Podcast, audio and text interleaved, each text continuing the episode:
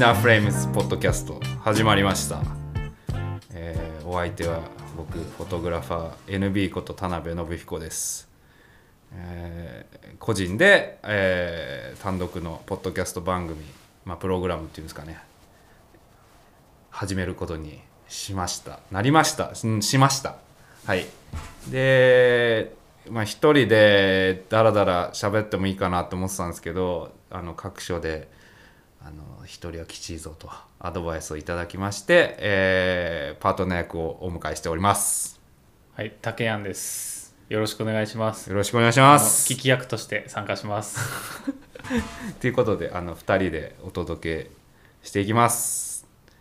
でそうですねまずはそのポッドキャストなんで始めたよっていう話なんですけどまあなんか各所でなんかまああれ健太郎君のレフリレプリカントとか、まあ、あとちょっと前は東京 FM とかなんだかんだこうラジオだったりポッドキャストで呼んでもらったりして自分の話を、まあ、どういうことやってきたかとかっていうのを話させてもらって結構いろんな人聞いてくれてなんかそのリアクションが嬉しかったしあの僕フォトグラファー以外にも DJ で活動してて DJ のチームではポッドキャストをやっててなんかそれもやっぱ聞いてくれてるっていうのもありますしなんか結構その人となりを分かってくれるっていうなんだろうフォーマットとしてすごい良くて。なんであの僕はまあメインはフォトグラファーとして活動してますけどフォトグラファーは普段どういうことを考えて撮影に臨んでるかとかまあ撮影ってやっぱいろんな僕特にロケ撮影ばっかなんでまあなんか面白いことが起きるんで、まあ、その辺の裏話したりとか、まあ、さっきちょっとチロッと話した DJ 活動だったりとか、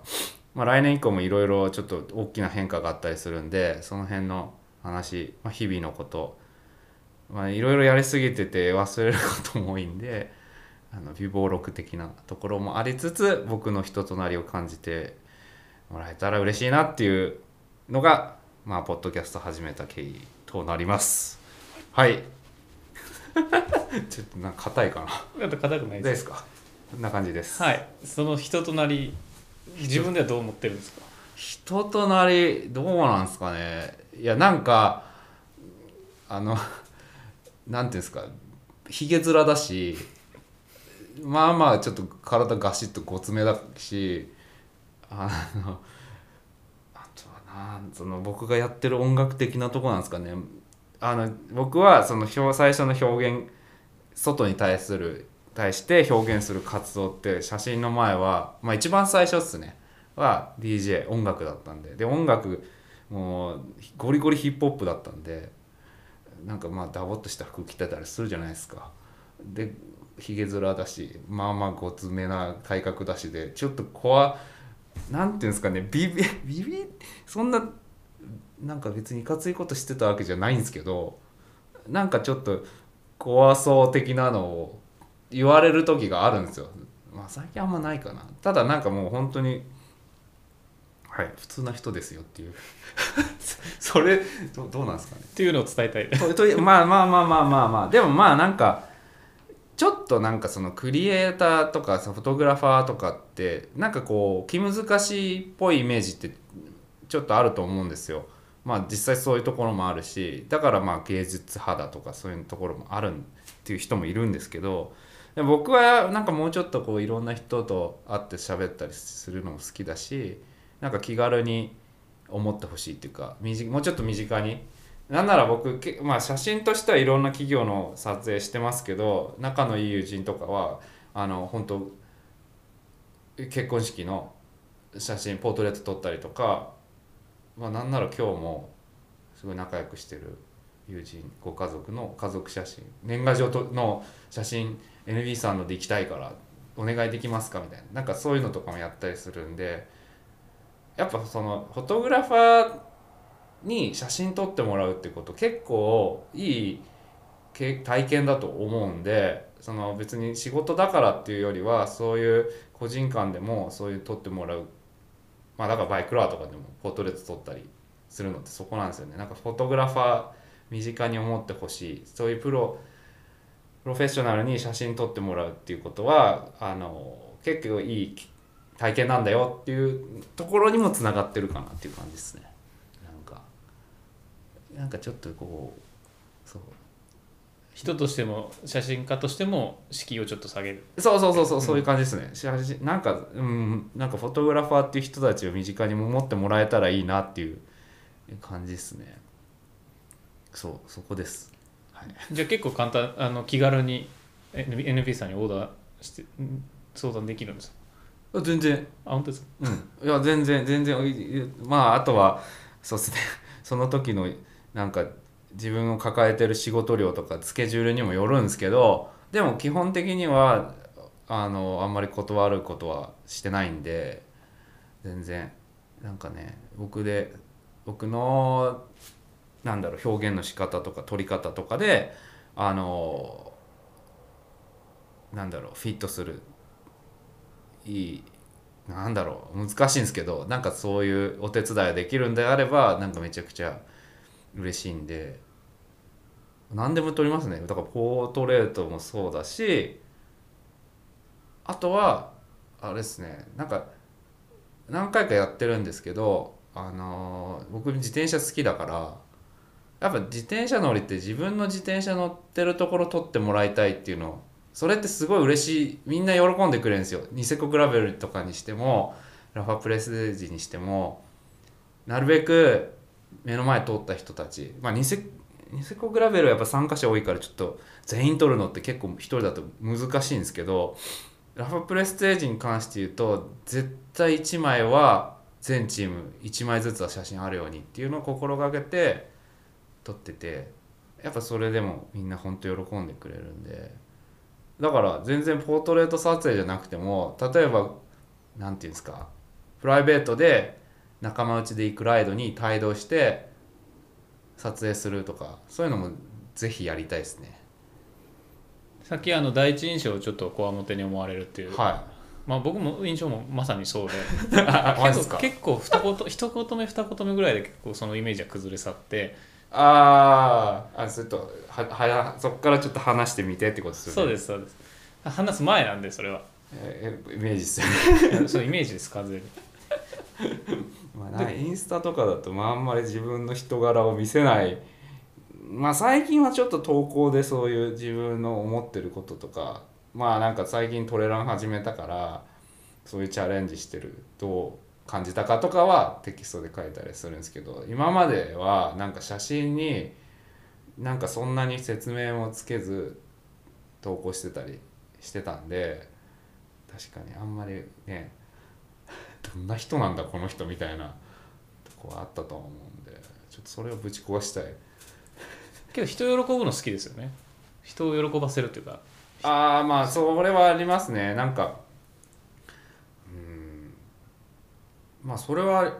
イベントの撮影とか、まあ、レースの撮影とかやっぱ撮って撮ってあげるって言い方も変なんですけどなんか撮ってそうやっておイベント側からシェアされてその後にすごいいいリアクションをもらえるんでやっぱそれはやっぱ関われて嬉しいなっていうかやっててよかったな写真っていうことをっていうのはやっぱ思うんでそうですね。なんかそうやってよ喜んでもらえるっていうのはやっぱり一つの写真やるっていう上の原動力になってるかなっていうのはすごい思いますね。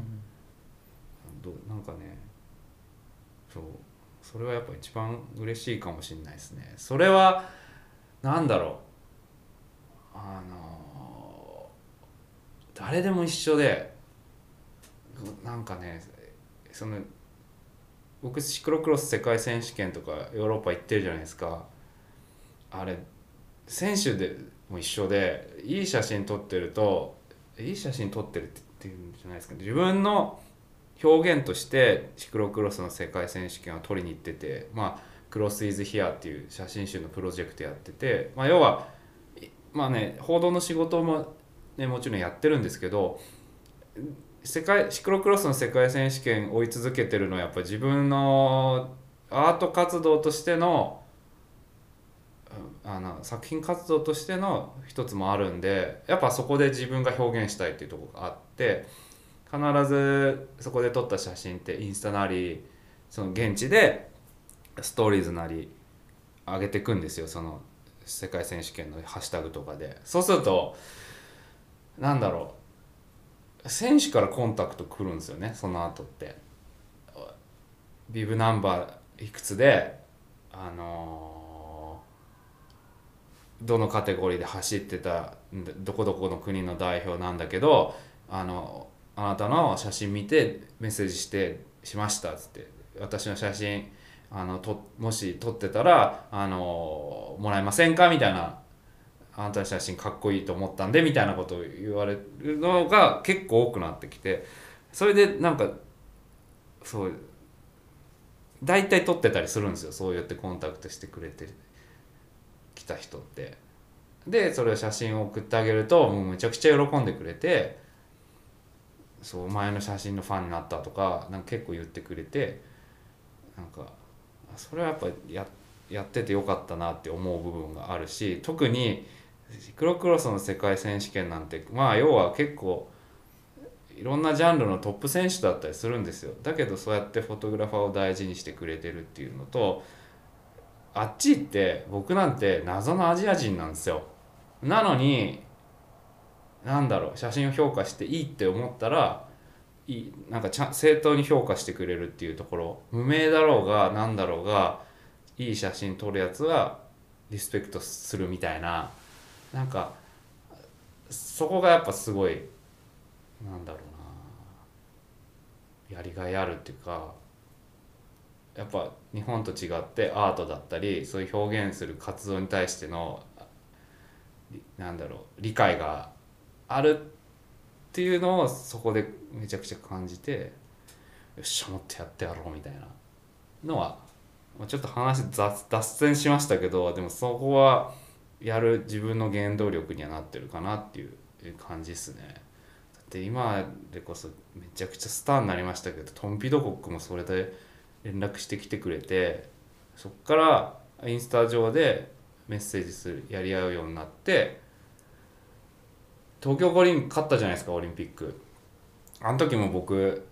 ピドコックと写真撮ってあれはね結構奇跡的な写真なんですけど撮って彼に送ってあげたらあのタグ付けしてインスタで投稿してくれたりとか。あの時撮った写真はあのサイクリングティップスってオーストラリアのメディアで毎年マーク・ガンターフォトアワードってあの要は自転車写真のそういうコンテストがあってまあそのピドコックがあのオリンピックで勝った後あのコーチと抱き合ってるシーンがあるんですけどそれ 僕が構えてた目の前で起きてそのカメラをねカメラ奇跡的に僕の隣の隣にコーチがいただけなんですけどフィニッシュフィピドコックがフィニッシュしてまあ一応顔見知りぐらいには知ってるんですけど俺の方に向かってくるからなんで俺のとこ向かってくんだと思ってで気づいて、まあ、ずっとカメラ離さず構えてたら本当隣に彼のコーチがいてその勝利を祝ってるシーン。でさらになんかトレーナーの人とかみんな集まってきて抱き合ってるシーンをまああれは本当ミラクルっていうか狙って撮ったやつじゃないんですけど、まあ、何か起きるだろうと思ってずっと構えてたところでそういうことが起きて撮った写真がその賞アワードでえっとね最終選考まで行ったのかな。対象にはならなかったんですけどそうっすね。あの最最最終選考まで行ったりとかなんかいろいろそのなんか何を話そうとしたんだっけな。まあでもそういう表現を理解してくれてなんかそうやってつながって世界が広がってでいろんな人知り合ってっていうやっぱ写写真で自分の世界が広がっていくところがやっぱり面白いし喜んでくれる人が言葉関係なくいるっていうのは熱いなっていう。感じっすね。そう。熱いっすね。熱いっすね。ピドコックだってもうツールまで行っちゃってますもんね。いややばいんですよあいつ。そう。だから2020違うな。2019年の1月あた2月のあたりからつながってんのかな。彼がアンダーでデンマークの時にの世界シクロクロスの世界選手権でアンダーの世界チャンピオンになったタイミングですね。そこからつながっててインスタグラムってなんかやっぱすごいんですよ。なんかあのなんていうんですかね。選手と直で仲良くなれるっていうかコンタクト取れるってなんか普通に考えてすごいことでなんか大体間にマネージャーとかチームとかって入ってくるじゃないですか。なんかコンタクトしようと思うと。そうじゃなくてそれ取っ払ってやり取りできるとかっていうのはなんかすげえツールだなと思って、まあ、なんかその辺りからなんかねインスタグラムはちゃんとやろうって思いましたね。なんか自分写真写真家なんでまあ自分の経歴だなんかねやった仕事だったりまあポートフォリオにもなるからっていうのもあるんですけどでもなんか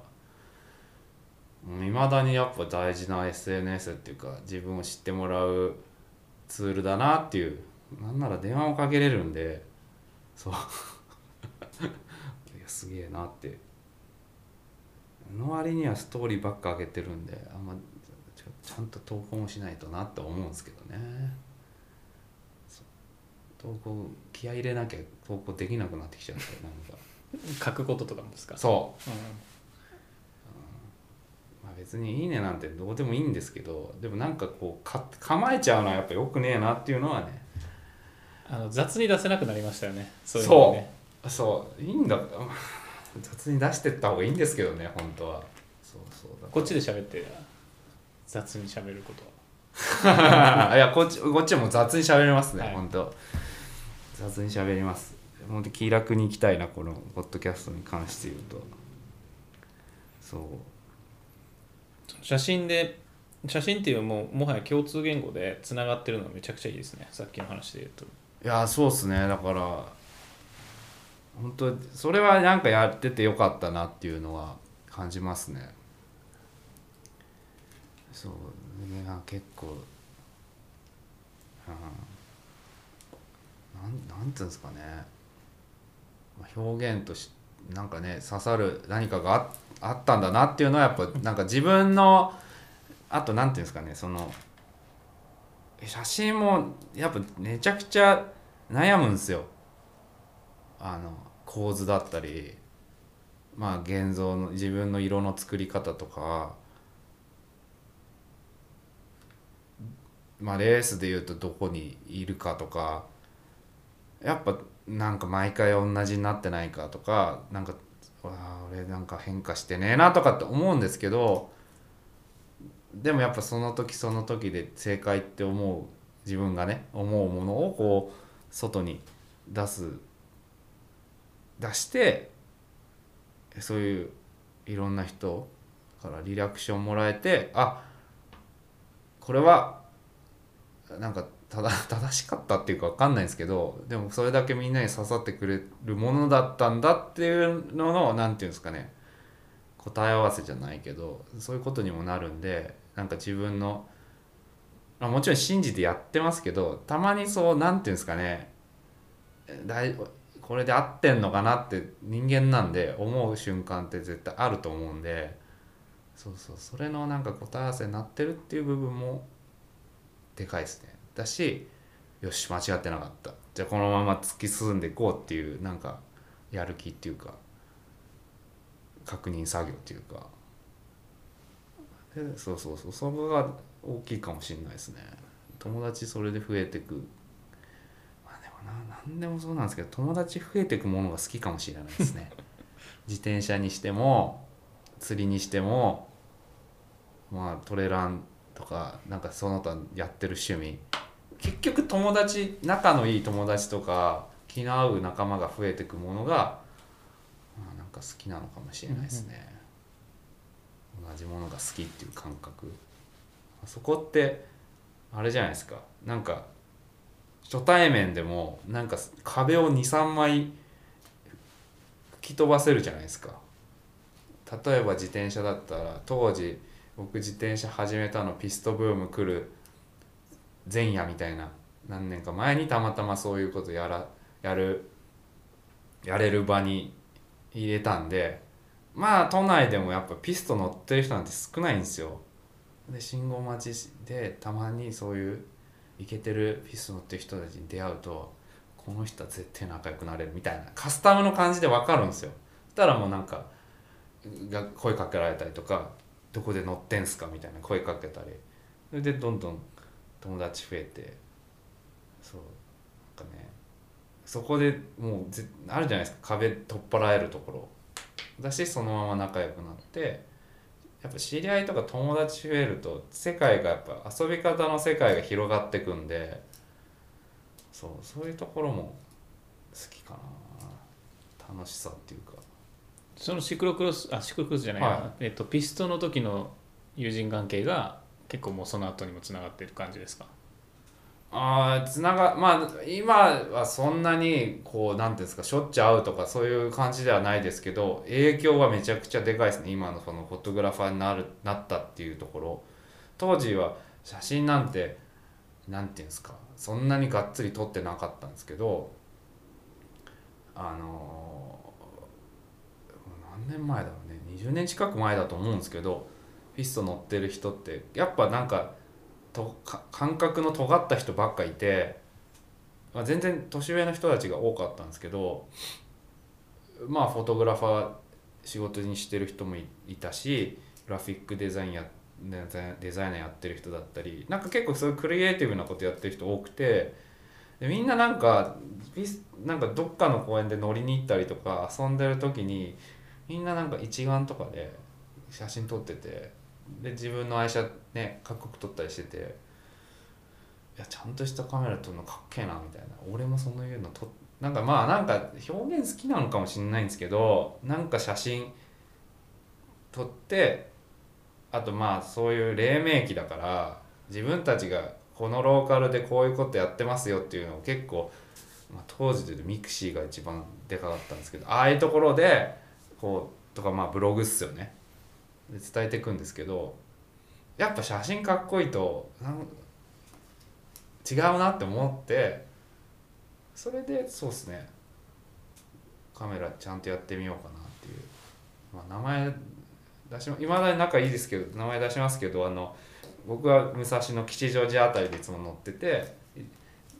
一緒に遊んでたライジンくんっているんですけど、まあ、ライジンくんはフォトグラファーなんで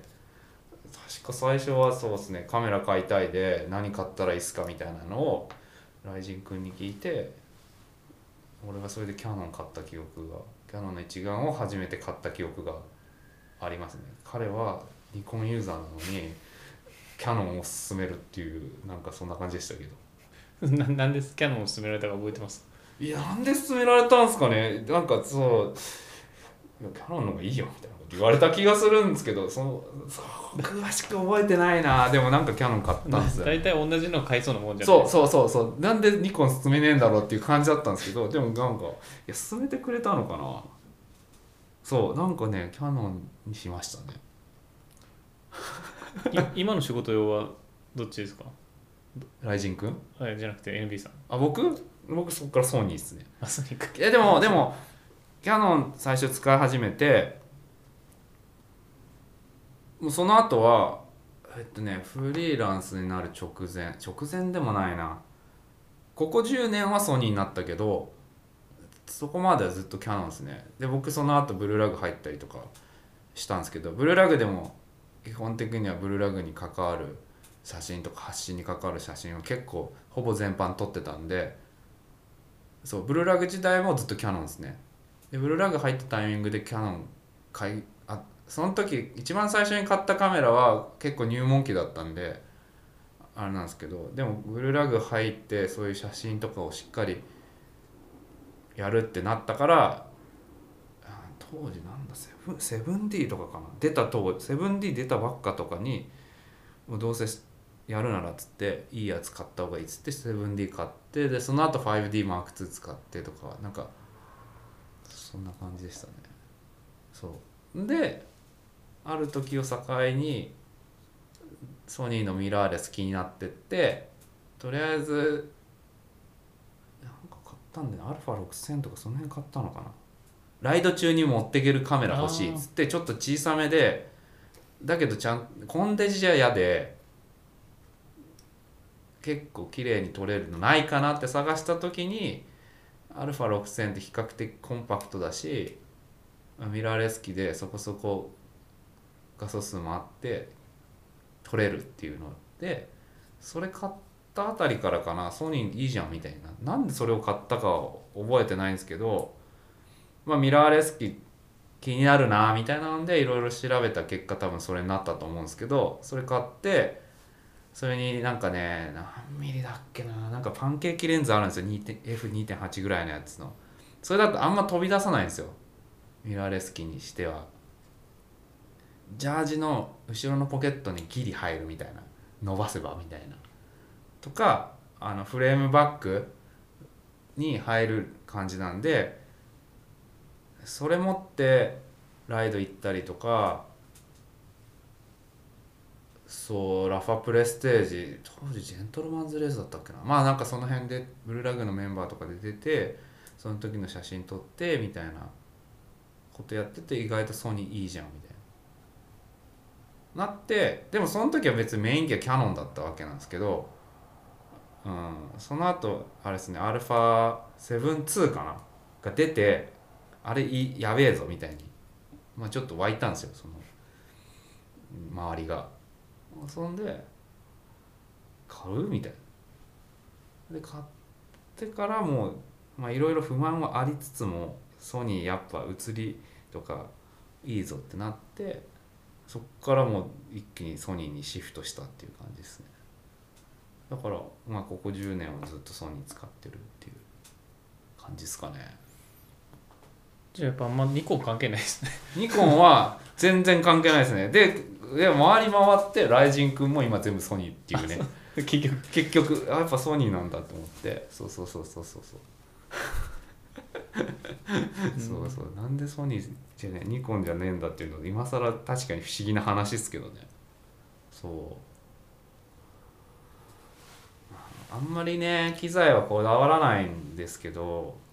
あとはまあソニーなんか尖ってたんですよ。α7-2 出したあたりとか。結局キャノンニコンももちろんねあの信頼性高くて間違いないカメラなんですけどミラーレス一眼っていうのがあんまりこう一般的じゃない中あんだけソニーやって。でなんか毎回アップデートがすごかったんですよ。尖ったことしまくって。で自分もフリーランスになるとかならないとか時代だから。自分も尖ってたいし新しいことチャレンジするしだったらそういうチャレンジングなあのメーカーのカメラ使ってんのいいんじゃねみたいな。なんかその何ていうんですか。自分のこうその時のマインドに近い感じがしたから自分の持つまあ要は何ていうんですか、まあ、カメラ道具自分の武器じゃないですか。だったらちょっと同じこうバイブスのやつでやるの熱いんじゃない？みたいなとこは少なくちょっとありましたね。そう。共振したんですそうそうそうそう。そうそう。なんとなくね気持ち的な。そう。だからソニー使ってて。まあ今はもう全然ソニーでも全然不満なくまあ、うん、不満はほとんどないですね。あるとしたら音ぐらいかな。フルサイズですか？フルサイズっすね。えっ、とミラーレス。ミラーレスっすね、今2台体制で使っててって感じですね。そう。シャッター音が嫌なんですよソニー。帰れないんでしたっけ？シャッター音カスタムできるようになって俺絶対いいと思うんですよね。それがねなってほしい。なんかあのなんていうんですか？あの電子シャッター連シャンすると電子シャッターなんですけどもうなんか iPhone のバーストみたいな音なんですよ。あそれが気合入んないんですよね。キャノンとかニコンの要はスポーツ、まあ、フラッグシップ機とかはやっぱねああの音がやっぱりいかつい音出るじゃないですか。あれがやっぱかっこいいんですよ。シャッター音ってやっぱねめちゃくちゃ大事で気合入るんですよ。撮ってるなみたいなそうそうそうそういう。ーわかります。そう。なんかね電子音すぎてそうあそこなんか別に音なんてあれスピーカーで出してんだからかっこよくできたらいいじゃんみたいな。けどやっぱ機種によって違うんですよねあれ。重要なはずなんですけどね。違いますね、はいでも僕が使ってる2台2台メインで使ってるんですけどどっちもそういうバースト音がするからあれだけは気になる。それ以外は調子いいし全然不不満はないんですけど。そう。結構カメラの話いろいろしていただいたんですけど、はい。こうフォトグラファー以外の NB さんのいやいろいろやってるよ。あやってるよ。はいはいはい。いろいろやってるようだと最近は DJ 活動がなんか結構いろいろやらせてもらっててそうっすね。まあ DJ やってなかったかって言ったら全然そんなことなくてまあもちろんめちゃくちゃやってる時期からまあたまにやる時期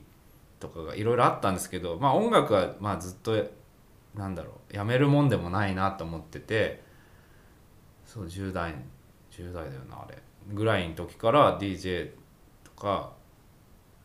まあね途中途中は DJ 最初は DJ 活動をむちゃくちゃ頑張ってやってたんですけど途中からは曲作るトラック作ってライ友達のラッパーと組んで楽曲作るみたいなことをまあ要は音楽活動ですよね。やっててっていうのが最初にあその20年以上前ですね。やってて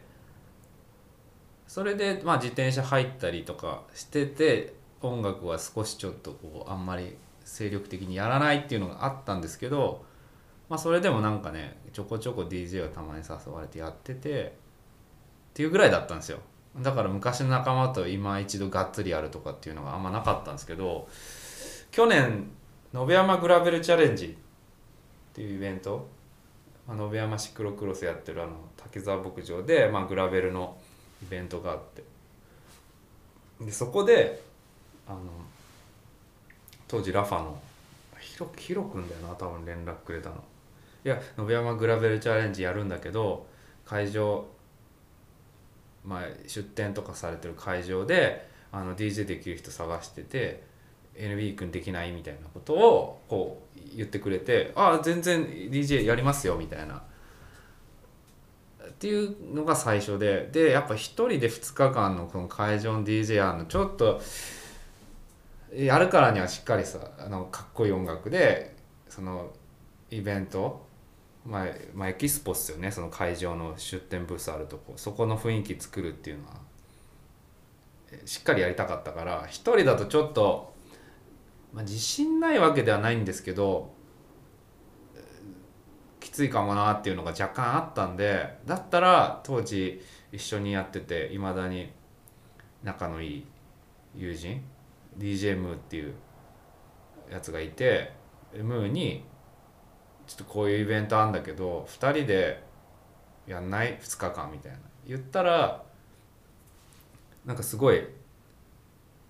あそういうなんかなんか NB いろんなとこ行ってるからそういうとこもやっぱ音楽ちゃんとしてた方が絶対かっこいいだろうなとは思ってたらしくてまあそれはね後日談ですけどあのまあなんかそういうとこでやなんか彼も DJ 活動ずっとやってたんですけどあんまり今そのクラブでやるとかそういうテンションじゃなくてなんかもうちょっと違う場所でやるっていうことの方が面白いだろうと思ってたみたいで「あぜやりたいやりたい」って言ってくれて2人でやったわけなんですよ。そしたらなんかね結構いい化学反応生んででその時の DJ プレイライブでやってたやつを結構録音しててでそれを、まあ、自分らでミックスクラウドのページ作ってこういう DJ やりましたっていうのを、まあ、名刺代わりじゃないんですけど自分らこういう音楽でこういう感じに会場をかっこよく演出してますっていうのを分かるようなあの、まあ、ライブを聴ける音源を作ってやったらすごく評評判がいいっていうかなんか反響があってそっからっすね。いろんなイベントに誘われるようになったの。そこからあの今年そこでからつながったなんだろう結構あってニセコエクスペディションっていうニセコでやってるアドベンチャーレース。のオーガナイザーの上野さんとかとつながった時にそれ聞かしたらまさに会場で音楽やってくれる DJ 探してたんだよっつって NB 君とムー君ぜひやってほしいからっつって今年のあの6月末ですねに会場3日間やったんですけどそれ。会場の DJ やったりとか。あとは仲良くさせてもらってるローローマウンテンワークスの良太郎さんが声かけてくれてるあの映像。札幌でやってるアウトドアのギアの要はアウトドア系のイベントですよね。あのガレージブランドいっぱい集まってその場で販売するっていうイベントのそれの会場 DJ2 人でやってくんないとか。あとはそうですね。延山グラベルチャレンジの時は音響が SL メディアの中川さんが、まあ、フォトグラファーとして僕は知ってるんですけど中川さんもいろんなことやってるから何何屋さんなんだろうって感じなんですけど中川さんの音響がもう気持ちよすぎて、まあ、それで延山の DJ が良かったっていうのもあるんですけどでその中川さんとも僕とムーそこ僕はまあ中川さんもともと知ってましたけどムーもそこで初めて中川さん会ってあの人やばいっつってで仲良くなってそしたら中川さんがさ別のイベント今年のあれ何月だっけな恩賜林って富士山の麓にある恩賜林にあのでかいパンプトラックがあるんですよ。コンクリのあのベロソリューションって、まあ、世界規模のあのパンプトラックがあってそこでパンプトラックのレースやるからそのレースの会場 DJ をやってほしいっていうのでそれを中川さんから誘っていただいてそうそれとかもでそれ夏かな出て。なんかいっぱい出てますね。その延山の時のその会場の,、はい。あの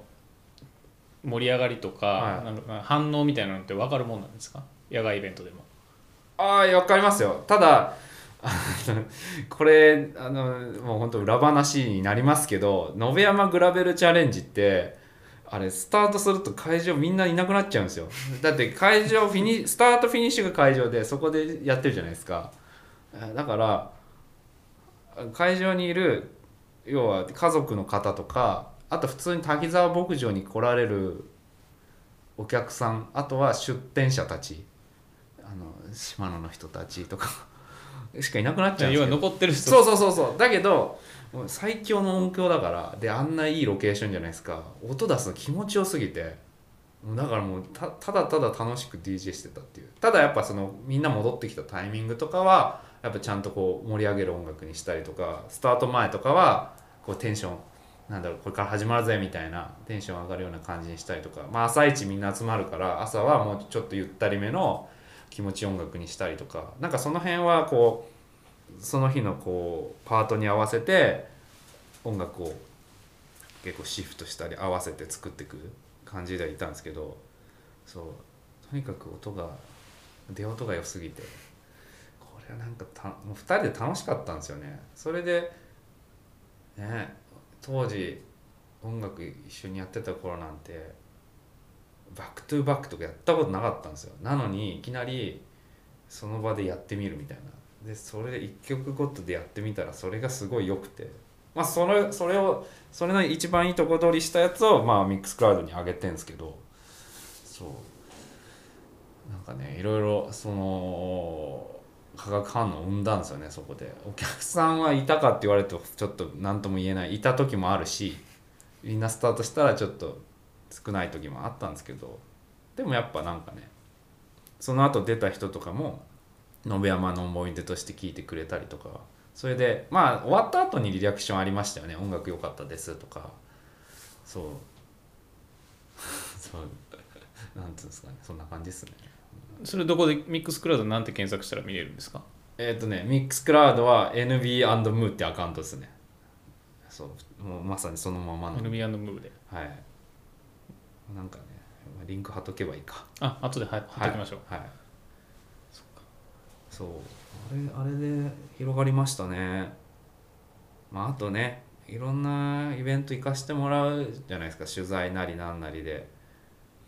あんまり音楽かっこよくないなっていうイベントはやっぱ多くてなんとかしたいなって別に別にかっこ悪いなふざけんなとかならないんですけどもっといやそのなんてイベント自体はいいんだけどちょっと音楽で損しちゃってる部分あるなっていうイベントが結構あるんですよ。例えば本当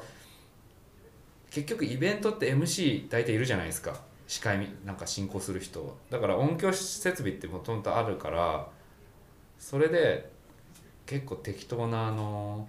プレイリスト流してて、うん。2時間おきに同じ曲かかってるとか結構あるんですよ。いやここちゃんとやって DJ って結構いい仕事すんだよみたいな。その場にのノリに合わせてとか結構臨機応変にやるから。こうねイベントのかっこよさが一段階上行くと思うんですよね。だからそのお手伝いできるっていうのはやっぱすごい面白いしそうですね。少しずつそうやってつながって誘っていただけるようになったっていうのは。まさかね。今月末だって尾道 U2 ホテルの尾道 U2 で僕とムーでカウントダウンパーティーの DJ するっていうことにもなっちゃったんで。いやわかんないもんですよね。カウントダウンだ年越しの要はカウントダウンで DJ するなんてあの考えたことないですもん。面白いですよね。いきなりその縁で呼んで。俺らでいいの？みたいなとこもありつつせっかくそうやってオファーくれたからめちゃくちゃ面白い感じでいこう楽しい感じにしたいなっていう。そうそうそうそう。U2 がもともとえなんかカウントダウンパーティーやってるんですか？なんか恒例でやってるらしくて。そうそうそうそう。うん。毎年その31日大晦日1日は何かしらパーティーをやってて。そうコロナ禍の時だけやんなかったっすかな。去年はやってそれで今年もやるってなってそう、まあ、最近仲良くしてる河野さんっていう友人いるんですけど河野さんが結構 U2 の仕事いろいろやっててで U2 の支配人の井上さんから今年もカウントダウンパーティーやろうと思ってるんだけどなんか DJ の人とかいないですかみたいなのをこうふわっと相談されたらしくて「おやいるな」みたいな。ですぐ俺に連絡来て「えいさんこういうのあるんですけどどうすか?」みたいに言われて「俺はやりたいけどムーがどういうか分かんないからすぐ聞くね」って言ってでムーに聞いたら「お前そんな面白そうなのにやるやるっしょ」みたいになって。そう、まあ、ほぼ2つ返事で。そう。楽しそうですね。楽しそうっすね。楽しみっすね。なんかもうなんかテーマがその尾道 U2 のやつはテーマがメキシカンらしいんですよ。ななんか今回の。メキシカンパーティー年越しみたいな感じらしいんですよ。メキシカンだか。これはテキーラ出まくるやつじゃねえかっていうのがあの今ビビってるとこですね。あ自分が？そう。そう。DJ 中にテキーラがめちゃくちゃ飛んでくるんじゃねえかっていう心配が。そうそうそうそう なんかそれを若干煽るような曲 曲セレクトになるんじゃなくて。まあそれもあるかもしれないですね。まあでもなんかメキシカン全部メキシカンだから音楽も全部メキシカンラテンっていう感じではないんですけどでもある程度そのイメージを組んであのやらせてもらおうかなっていうのでまあそれはすごい楽しみですね。ある程度やっぱそういうリクエストあるとちょっとね燃える部分。自分たちなりたちなりの引き出しで勝負するっていう。とこなんでなんかそうメキシカンラテンを僕なりのらなりの解釈でいい感じにできたらいいなっていう感じっすね。そう。なんか DJ 活動はいろいろやってます。昨日も DJ やったし。あ昨日もやられてましたね。昨日もやりましたね。昨日はそうですねウェルダースダイナーっていう石神井公園にある、まあ、ビアバーっていうかまあダイナーですね。ご飯もあるし美味しいお酒もあるっていうところで、まあ、縁あって DJ やりませんかっつって誘っていただいてやってきたって感じです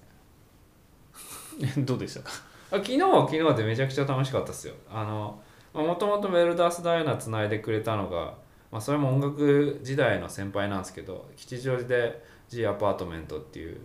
服屋さんやってる、まあ、ボスのタカさんが昔から仲良くて。でまあアパートメントの仕事は結構いろいろニューバランスのコラボのスニーカーだったりとか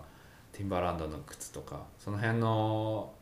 まあ、コラボ結構アパートメントでもでかいコラボアイテムの時は僕が結構撮影やらせてもらってて、まあ、写真と映像撮ってまあそういういつも気にかけてくれてる先輩ででちょっと前にアパートメントとあのースタンレースタンレーボトルってあのーほ魔法瓶みたいなやつか。保温の要はアメリカの作ってるボトルのメーカーとコラボしてパイントグラス作ったんですよねアパートメントのやつスタンレーで。でそれのイメージ撮影を僕やらせてもらってでそれの時にやっぱビール注いだ方が一緒みたいな。なってでそのリリースの時にもビールをこうなんていうんですかお店でサーブするみたいなのがあってでそれ担当してくれたのがウェルダースダイナーだったんでで撮影をその店舗内でやらせてもらった時にまあもともともとねそのシャングチーにそういうお店があるっていうの知ってたんですけどなかなか行く機会なくて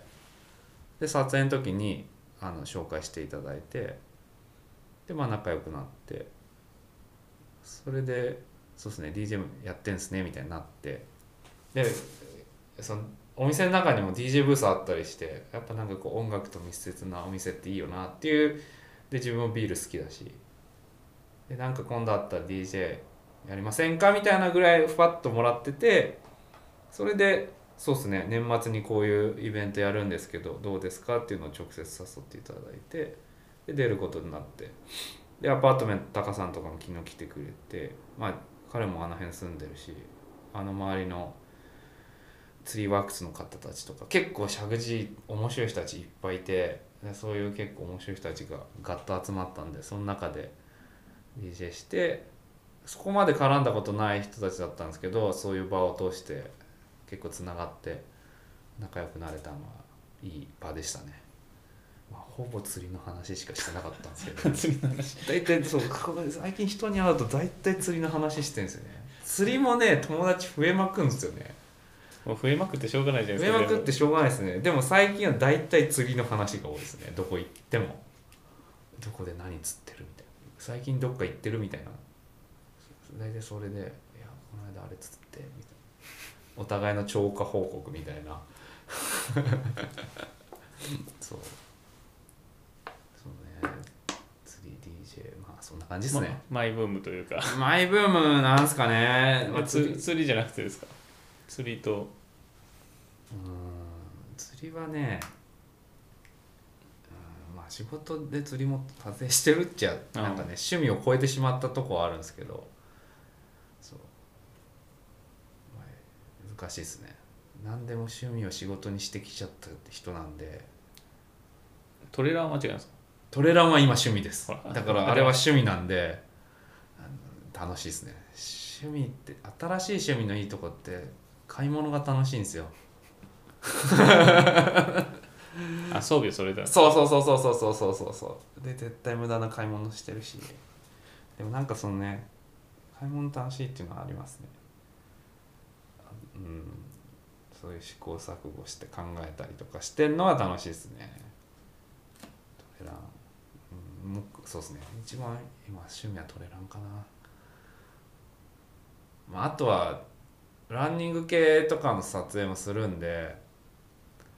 なんだろう写真撮るにあたって結構、まあ、スポーツ系僕そのなんだろう外遊び系の仕事が多いんで撮影するの。やっぱ遊ぶ側そのなんだろうその遊びやってる側の目線ってすごい大事だと思っててて。自転車に自転車もなんか自転車分かってる人が撮るとそうそうみたいなとこってあるじゃないですか。に乗り手から見ると。なんかその視点ってやっぱすごい大事だよなっていうのがあって新しいなんか面白いな新しい初めて撮るジャンルのものでも、まあ、もちろんちゃんと下調べするしそういうのやってる人にはこういうのがいけてるよとか意見聞いて絵作りをしていくんですけどでそれでやった上で、まあ、トレランだったり釣りとか、まあ、釣りはね昔やってた趣味だったんであれですけど。でも全然やってなかった趣味だしああこのジャンルの撮影おもろいなと思ったらなるべくそのジャンルをやってみるようにしていってそう。それでどんどん最近趣味が増えてるのはそこなんですよね。面白いなと思ったからやろうっつって。やり手にやる側になってさらにこう絵作りの質を磨いていこうっていう部分はありますね。だからトレランも撮影してみたいっていうのがあってでもやっぱやトレラン業界の人そんな知り合いねえしまあいるっちゃいるんですけどそんなにがっつりじゃないんでまあまずは自分がレースとか参加して楽しさ分かった上でなんか取れるレースがあるならそういう仕事もしてみたいなっていう感じですね、趣味なのか仕事なのか。いやわかんないですけどでもまあそうっすね。まああと僕の写真の師匠がやっぱ一言目に遊んでるみたいな。うん。まあ遊びをね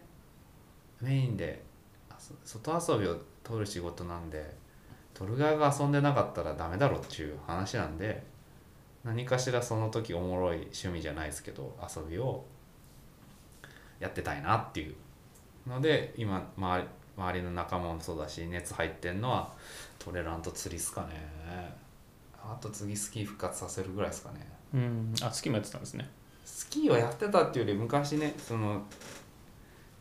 中学とか高校の時はスキー、両親に連れてってもらってっていう。父親が北海道出身なんでまあそれもあってかなんか結構スキー連れてってもらってたんでそうある程度はなんかね滑れるんで、で今札幌だったり北海道の友達まあ、プロスキーヤーだったりっていういろんな友達できてみんなスキーやってる人たち多いからやろうよとかやっぱ言ってくれるんですよ。絶対やった方がいいよみたいな。最高だよみたいな。言ってそりゃそうだろうなと思い思っててでもなかなかねやる機会なかったんですけどでもやっぱややりてえっていう気持ちが強くなったんで、まあ、今年ぐらいからもしできたらいいなっていう、まあ、いろんな人が板だったら貸してあげるよとかいろいろ言ってくれるんでもう甘えまくって スキーもやろうかなって感じですね。年中一年中忙しいんですよね。忙しいですね。忙しいんですよ。もう冬も完全にねそうなんですよ。それで。そうだか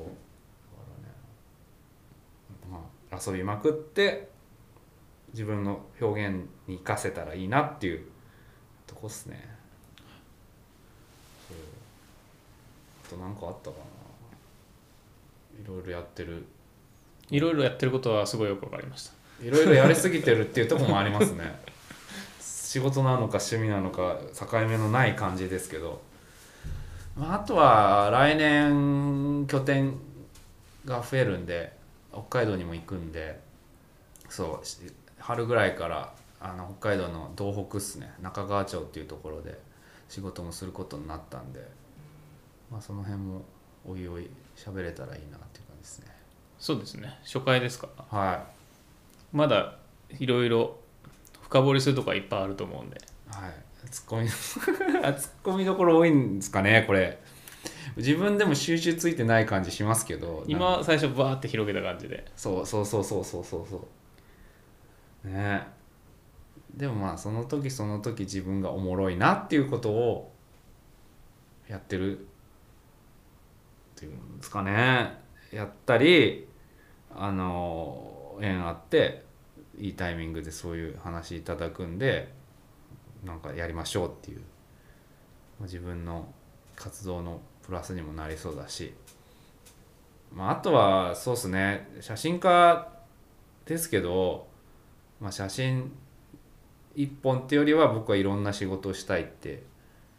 特にそのコロナ禍を経て仕事に対する考え方がちょっと変わったんでそうメインの柱は写真映像だったり、まあ、そこなんですけど、まあ、ブルーラグだったり、まあ、音楽活動時代だったりあとまあラファジャパンのマーケティングにもいたんで、まあ、なんか結構